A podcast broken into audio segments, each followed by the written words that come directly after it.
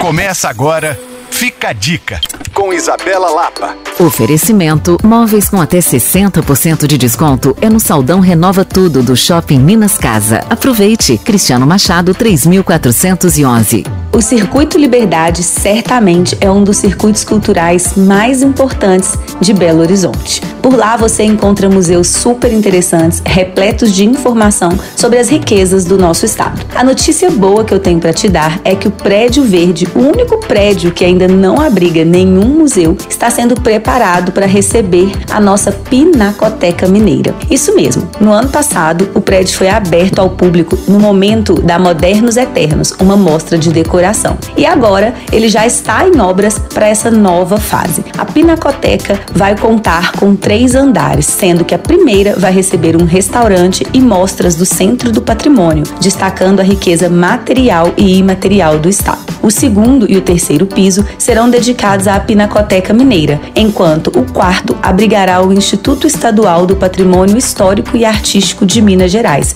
o IEFA, que já funciona no edifício. Mas também existe a expectativa da abertura de um café no terraço. Imagine o visual. É muito bom saber que o nosso estado tem investido em cultura e em pontos de encontro entre pessoas. E se você não visitou esse prédio na Modernos Eternos, fique atento, porque vale a visita. Ele é lindíssimo. Para saber mais dicas do nosso estado, você pode me procurar no Coisas de Mineiro ou acessar alvoradafm.com.br/podcasts. Sou Isabela Lapa para Alvorada FM.